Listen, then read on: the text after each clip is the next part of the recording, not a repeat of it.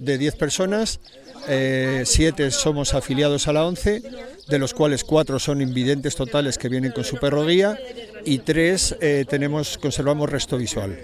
Somos, somos muy amantes de la naturaleza y no, no tenemos barreras para poder seguir disfrutando de ella.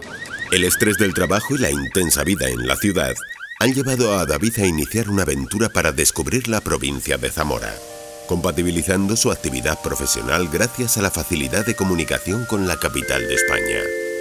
En Zamora Travel Podcast. Quiero cerrar los ojos y sentir, como lo hace un grupo de senderistas que ha elegido la provincia de Zamora para disfrutar de una escapada rural. Quizás sean las personas con movilidad reducida los que más llamen la atención, ¿Pero te has preguntado alguna vez cómo un ciego puede acceder y disfrutar de la naturaleza? Hoy te lo voy a contar a través de mi experiencia.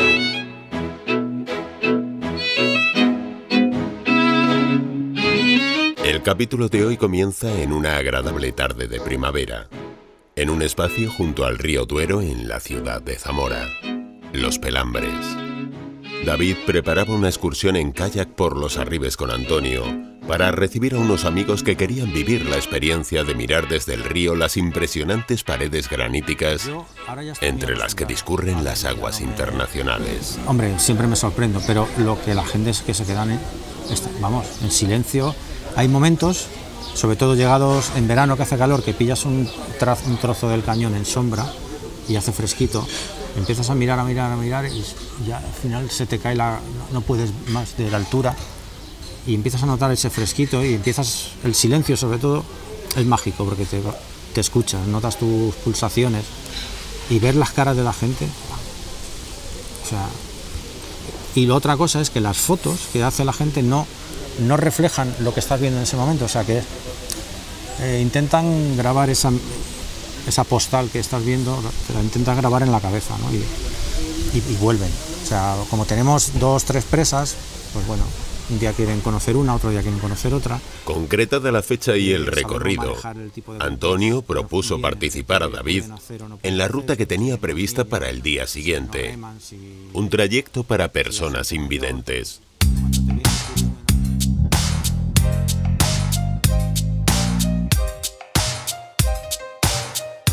La Junta de Castilla y León y la ONCE colaboran en la mejora de la accesibilidad turística para ciegos con el desarrollo de actividades y acciones concretas encaminadas a la mejora de la promoción turística de Castilla y León y con el objetivo de facilitar el acceso a la información cultural y turística.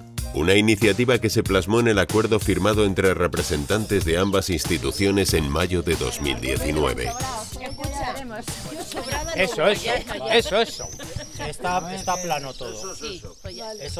La ruta comenzaba en Torregamones para llegar hasta el río Duero y visitar ante las chiviteras, una construcción tradicional que permitía a los pastores proteger al ganado del ataque de la fauna salvaje. Para llegar a unos chiviteros. Chiviteros viene de chivos. De chivos. Era donde eh, los pastores guardaban a las cabritas pequeñas cuando salían a pastorear con las grandes, para que el águila real o los, sobre todo el águila real, no se las llevara. Y eso pues se construía con todo lo que tenía alrededor, con, con piedras. ¿Sigue habiendo águilas reales aquí? Sí, afortunadamente sí. Y buitre, ¿no? Es que Una atleta paralímpica, Purificación Santa Marta, con un palmarés en el que figuran 11 medallas de oro, 4 de plata y una de bronce, formaba parte del grupo. Entre otras cosas, me contaba cuáles eran las principales dificultades que se encuentra a la hora de realizar rutas en la naturaleza. En una ciudad es más fácil porque todo es más metódico. Son aceras, pasos de cebra mm, y sin embargo los caminos, pues bueno, cuando no eres muy rural, pues tampoco sabes seguirlos con mucha precisión. ¿Sabes cómo te digo? Hombre, a ver, si están marcados, sí se nota con el pie, zona pisada y, la, y lo que es la hierba o los caminos que están perfectamente, eh, no sé si se senderizados, ¿verdad? Pero eh, mm, bueno, yo sola me, puedo manejar en cualquier ciudad. Sin embargo, en el campo mm, mm, me sentiría más insegura. yo me dejo de llevar por el perro y se acabó. Pero vamos, el perro le gusta todo tipo de campo. Le gusta la roca, la orilla, el río. Purificación señala que es necesario enfrentarse a los miedos y superar las incertidumbres que te permiten disfrutar de lo cotidiano, tratando de normalizar las circunstancias y sacando el máximo partido a todos los sentidos, para tratar de dibujar el espacio por el que discurres. Y eso es precisamente lo que hace otro de los participantes, Vitoriano, un enamorado del senderismo, que disfruta especialmente de las bajadas. Para Vitoriano son el olfato y el oído los sentidos que permanecen más alerta. El oído es muy importante.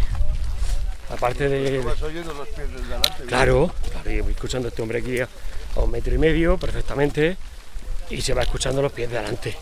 Ahora cuando hay hierbecilla o hay... Mm, como aquí por ejemplo se escucha menos. Por donde yo piso se escucha menos. Este señor de mi derecha se lo escucha. Claro. Si vas pisando hierba, se nota al pisar la hierba. La sensación esa se nota. Y luego para nosotros lo más importante son los olores. Tema de los olores, sobre todo después de una lluvia o por la mañana, después del rocío de la mañana. Mm, la cantidad de plantas que hay aromáticas en la sierra, tomillos, romero, alabandas, cantidad de, vegetación. Y esos olores a mí me... Claro, en la zona que tú puedes estar aquí mirando un bosque precioso de encinas a derecha e izquierda y yo no las capto. Pero bueno, hay otros, otros sonidos, otros olores. Sí, sí, se nota, se nota. Y más si estamos entre montañas. Si estamos en una montaña, en un barranco, se nota perfectamente por el eco, de la voz, de los pasos, de una piedra que se resbala. todo eso se llega a captar, claro. Sí, sí. Aparte de las voces que van delante y siempre tienes una persona que va delante guiándote un poco de guía o detrás y tienen más o menos la orientación. O sea, si vamos así, nos vamos a ir hacia, hacia allá, hacia la derecha, ¿comprendes? Y de, la humedad del terreno es muy importante también. El percibir si, si el terreno está seco, seco, eso se capta. O si hay humedad después de una lluvia, como te he dicho, o por la mañana temprano, después de un buen rocío, una buena escarcha. Una piedra, ¿Eh? Bien, eso es. O sea que la zona por la que caminamos muestra un paisaje pedregoso que ha servido tradicionalmente para construir cortinas rodeadas de muros de piedra de granito. Una de las señas de identidad de la comarca de Sayago, edificaciones que Vitoriano puede observar a través del tacto. El tema del tacto principalmente. Digo, estamos tocando que son murillos de piedra y esas cosas. Sí. Pues claro, tú las ves y ves el tipo de la piedra, el color, y, a mí me ha hecho gracia un poco como estaba explicando, no sé si ha sido tú Antonio, que ha comentado la zona de aquí de, de aquí cómo se ponen las piedras más o menos planas en, lo que es el morete y cómo las ponen así cruzadas en punta eh, en la zona de, de, Portugal, ¿no? Qué curioso. Pero ahora tú miras así un muro a derecha o izquierda y claro, ves, ves, esos detalles. Si yo no las toco por el tacto y veo cómo están puestas las piedras, pues no me entero. Todo eso se pierde, claro, yo me lo pierdo.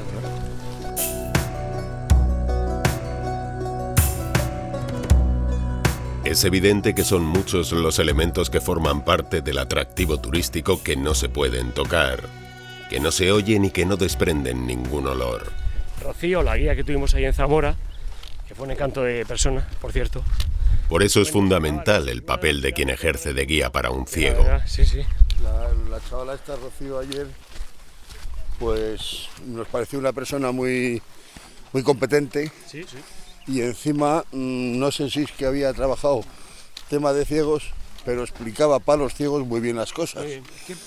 Quitando lo que se podía tocar, por los otros decía, pues tiene debajo del balcón tiene unas ramas de color morado, que al final la cornisa, que no sé son unas flores y en fin, que te lo explicaba muy bien. Tenía la porque si no, tú estás viendo el edificio y ya está. No te enteras.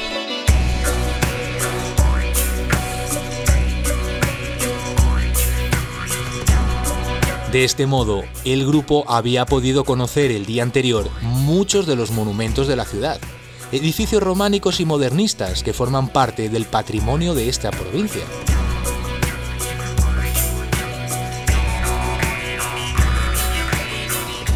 Los guías, que también son imprescindibles para muchos de los que nos acercamos a la naturaleza y que nos ayudan a identificar y entender lo que vemos, adaptan a las condiciones del grupo su forma de trabajar tal y como me lo comentaba Sofía. Y aquí decía, mirad, lo hacéis, tenéis que poner así el pie y me dice el, gracioso, pues será quien te vea. Digo, eso digo yo. Digo, no te preocupes que voy a empezar a pensar cómo te explico sin que me tengas que ver. Aprendes un montón. Porque es que trabajamos mucho de manera visual, o sea, aquí por imitación siempre aprende la gente. Pero claro, cuando no te ven, tienes que tener la capacidad de saberle transmitir qué es lo que tienen que hacer sin verte. Y no es fácil, ¿eh? O sea, te toca estrujarte el cerebro y cambiar el chip. O sea, decir, no, no, tengo que empezar a explicarlo de manera que sepan ejecutar lo que yo les estoy diciendo, porque hay veces que, o sea, dar una clase, por ejemplo, a una persona que te ve es facilísimo, porque es, y el que te oye igual. O sea, yo trabajo con gente sorda que llevaba el ritmo mucho mejor que gente que te está oyendo. ¿Sabes? O sea, es, son, son maneras, yo creo que todos deberíamos de tener contacto con gente que tiene alguna discapacidad, porque al final los más discapacitados somos los que tenemos todos los sentidos porque no los usamos. Javi, otro de los invidentes totales que forman parte del grupo, describía de este modo el espacio. Mm, me está gustando porque es un poquito llano, sí que tiene olores un poco distintos, pero estoy un poco impaciente por llegar más cerca del río, la verdad. Tengo yo la sensación de, de aquí huele como como por ejemplo como como a té o a tila o algo así, no sé, no sé qué huele tiene, se perciben unos olores diferentes por, cada sitio por los que vas andando. Y también el suelo, la piedra que hay en el suelo como unas canchas de piedra, también es muy curioso. No se encuentra por muchos sitios de, España estos, estos trozos tan grandes de, piedra. A ver, vamos a ver el chiviterio y luego seguimos. Además de la descripción del paisaje, Javi, que os recuerdo que es totalmente ciego, es el encargado de hacer los vídeos. Y para eso se acompaña de su móvil, que le ayuda a orientarse y a dejar constancia de todo aquello que le interesa en cada viaje. Le doy y ahora lo voy a mandar al grupo. A ver si tenemos aquí fuerza suficiente para que lo mande al grupo ya subido. La verdad es que yo me... Míralo, a ver qué tal ha salido. Esto es algo increíble lo que hace él graba, pero luego tienes que ver su Estamos aprovechando la, de piedra. Sin duda, esta experiencia ha sido fantástica. Me ha servido para poder disfrutar de la excursión con todos los sentidos y conocer a Alicia, una joven emprendedora entregada a su trabajo y que plantea una oferta gastronómica de alta calidad en Torregamones, un pequeño pueblo de apenas 300 habitantes, pero con mucho encanto. Claro, mucha gente me dice, pero ¿cómo puedes abrir? ¿Cuántos habitantes hay aquí? Cuando, sobre todo cuando han terminado de comer. Cuando viene gente de fuera que de repente se encuentra que el bar, no sé cuánto, la oferta que hay, dicen, pero ¿cuántos habitantes hay en el pueblo? Y digo, 300. Digo, pero yo no, no cuento con 300. De hecho, la mayoría de mis clientes, muchos son de aquí, pero muchos son de fuera. Primero, no solamente son los de mi pueblo, sino los del entorno. Y luego hay muchísima gente, como tú en este caso, que has venido a tomarte una cerveza. Y como los chicos que van a venir a comer mañana, o como mil millones de personas más que pueden venir en un momento dado.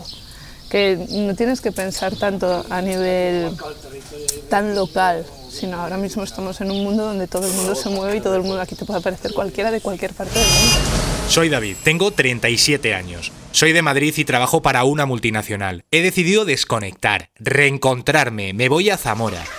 Quiero conocer sitios auténticos, espacios naturales, las tradiciones, gente auténtica. Cambio de vida. Cogeré mi bici, la mochila y voy a compartir contigo este diario.